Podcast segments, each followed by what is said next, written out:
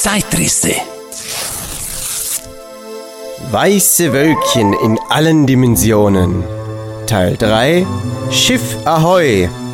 Ein Text geschrieben von Raffaelius Alva Grusa im Oktober 2022.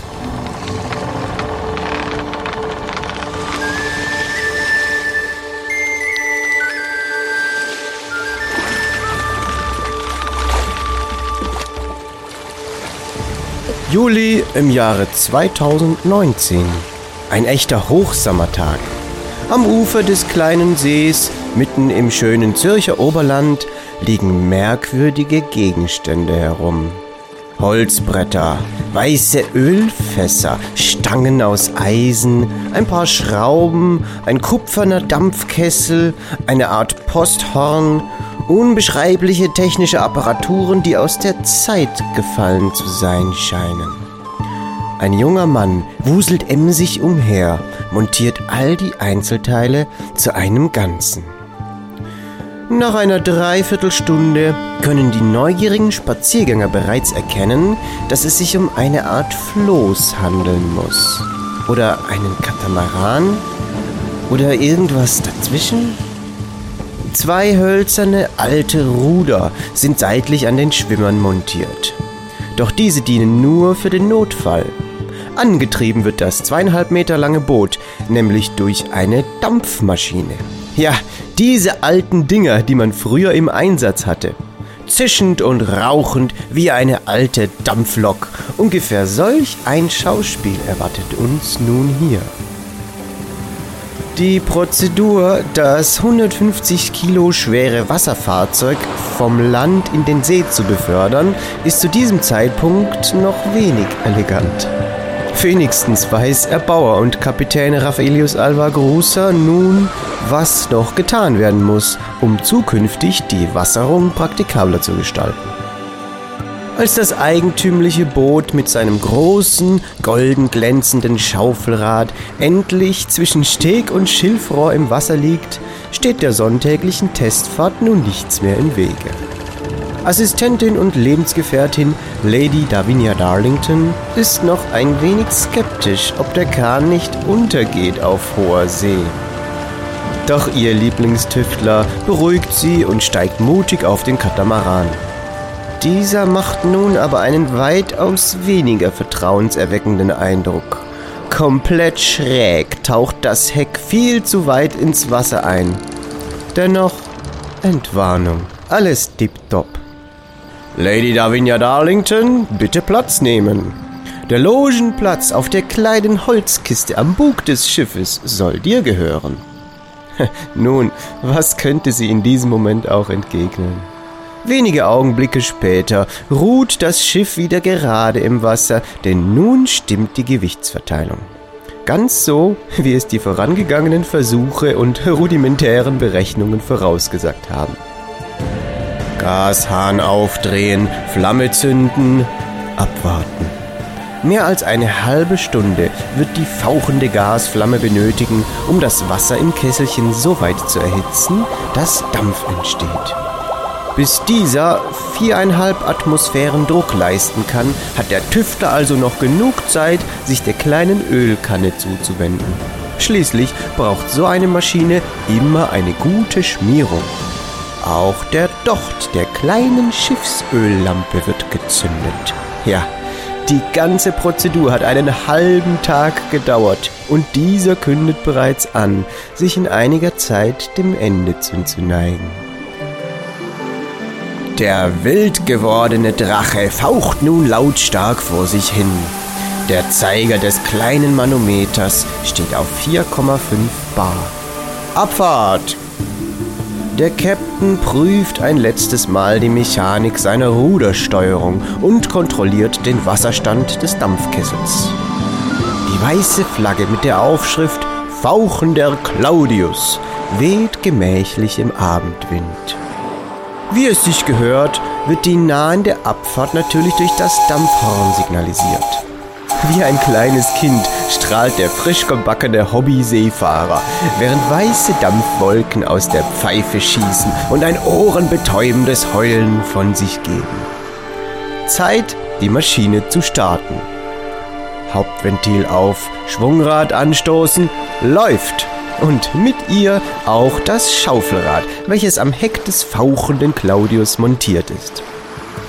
Und tatsächlich, langsam beginnt das schwimmende Unikat sich fortzubewegen. Behäbig geht es voran. Ein durchschnittlicher Schwimmer wäre wohl auch nicht schneller. Doch um gefährlich hohe Geschwindigkeiten ging es Herrn Große bei seinen Tüfteleien noch nie. Schön und außergewöhnlich muss es sein, angetrieben stets durch die Kraft des Wasserdampfes.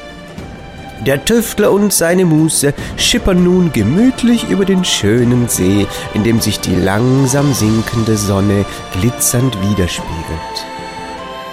Von der nahegelegenen Seebadeanstalt winken erfreute Badegäste dem eigentümlichen Gebilde zu. Na, die werden heute Abend was zu erzählen haben. Wie auch bei der Dampfkutsche Smoking Laila gibt es nach jedem Einsatz des kleinen Dampfbootes noch einiges zu verbessern. Ob es jemals wirklich fertig sein wird? Machen Sie sich selbst ein Bild davon. Kommen Sie mit an Bord. Informationen, Lichtbilder und Termine finden Sie auf www.raffaelius.com. Schiff Ahoi und Volldampf voraus!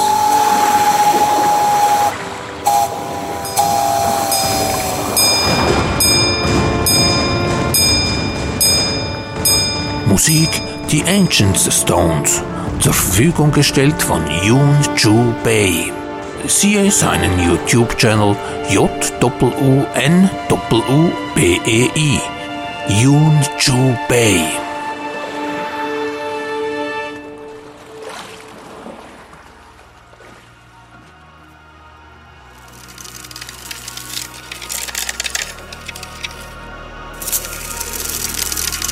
Gescheiterte Hoffnung von Caspar David Friedrich. Ölbild, entstanden zwischen 1822 und 1824.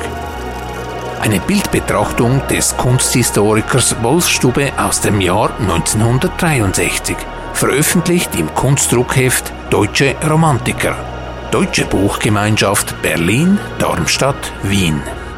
Das Originalbild hängt seit 1905 in der Hamburger Kunsthalle. Dieses meisterlich gemalte und hervorragend erhaltene Gemälde zieht den Betrachter unwiderstehlich an, ohne im landläufigen Sinne schön zu sein. Es fesselt auf geheimnisvolle Weise, obwohl die ungewöhnliche Darstellung eher bedrückt als beglückt. Es ist das Bild einer lichtlosen Polarlandschaft, Schilderung eines Schiffsunterganges, das heute den Titel Die gescheiterte Hoffnung im Eis trägt. Aber auf dem Heck des Schiffes, das zwischen den Eisschollen furchtbar eingeklemmt und von ihnen bereits umgelegt wurde, ist der Name Hoffnung nicht zu finden. Und doch ist man mit der Benennung des Bildes sogleich einverstanden mögen äußere Anzeichen für diesen Titel auch fehlen. Im inneren Sinne ist es der Untergang einer Hoffnung, der hier unerbittlich und unabweisbar wie das Schicksal selbst sichtbar wird. In einer etwas früher gemalten, indessen verschollenen Fassung war der bereits zertrümmerte Schiffsrumpf dargestellt, auf dessen größtem Trümmerstück man den Namen Hoffnung lesen konnte. Es liegt also, so entnehmen wir der Aufschrift Hoffnung in dem ersten Schicksalsbilde, dem romantischen Maler daran, mehr als ein bloßes, wenn auch grandioses Abbild der Wirklichkeit zu geben. In unserer endgültigen Fassung des Bildes dagegen wird diese innere Bedeutung ohne sonstigen Hinweis allein aus dem reinen Augenerlebnis verstanden.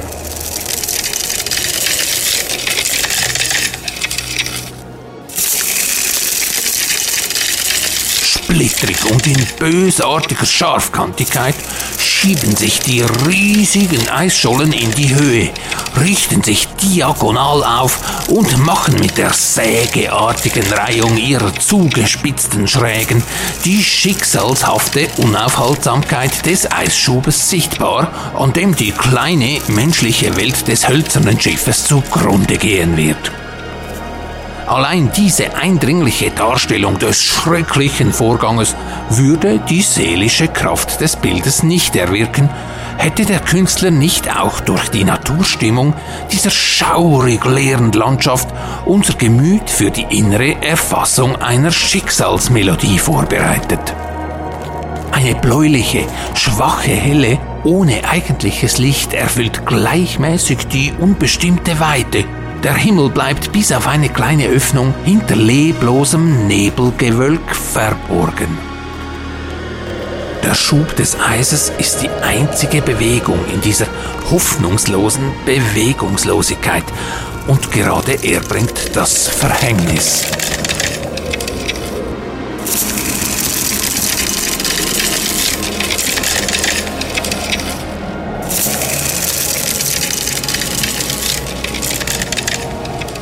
Deshalb ist dieses Werk eine echte romantische Gestaltung, weil in ihm beseelte Naturschau sich mit der inneren Sicht eines Wesenhaften zu großer Aussage vereint.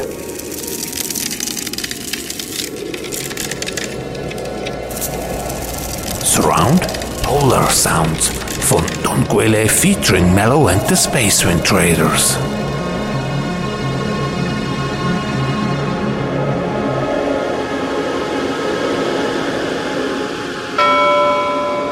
Die Charakteristik des Novembers aus Schweizer Hausfreundkalender auf das Jahr 1913. In diesem Monat nähert sich die Mutter Erde rasch ihrem Tode. Die Bäume in Gärten und Wäldern sind ihres Schmuckes beraubt, Fluren und Wiesen sind verödet und die mächtigen Pulse der Vegetation ersterben allmählich gänzlich. Der traurige November sendet uns die meisten Nebel und die unfreundlichsten Tage nicht selten schon ziemliche Kälte und Schneegestöber. Stellte sich am 24. Oktober Regenwetter mit Kälte ein und folgten nach dem 1. November kalte und heitere Tage, so bringt der 15. November sicherlich den ersten Schneefall. Wenn es dabei recht kalt wird, so kann man auf einen strengen Winter rechnen. Bauernregeln. Wie's um Katrein, trüb oder rein so wird auch der nächste Hornung sein. Wenn im November die Wasser steigen, so werden sie sich im ganzen Winter zeigen.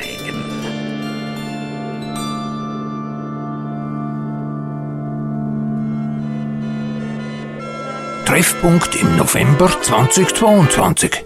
Weihnachtszirkuszauber in der Gärtnerei Waffenschmidt in Russikon. Vom 19. November bis 11. Dezember montags jeweils geschlossen. Es ist einfach ein riesiges Erlebnis und es gibt schon sehr lange und viele Leute wissen es und ich weiß es am allerbesten. Weihnachtszirkuszauber in der Gärtnerei Waffenschmidt in Russikon. Mit täglichen Shows von Varieté Pavé, jeweils 14.45 Uhr und 16.30 Uhr. Waffenschmidt mit Doppel-F und IDT am Schluss. Waffenschmidt.ch Zeitrisse. Weiße Wölkchen in allen Dimensionen. Teil 3 Schiff Ahoi. Mit Ideen und Stimmen von Raffaelius Alva Grusser, Don Guelle, Helmut Waffenschmidt und Lady Irene Treegarden. Zeitrisse auf Spotify, Apple Podcasts, dieser tonquellehofer.ch und YouTube.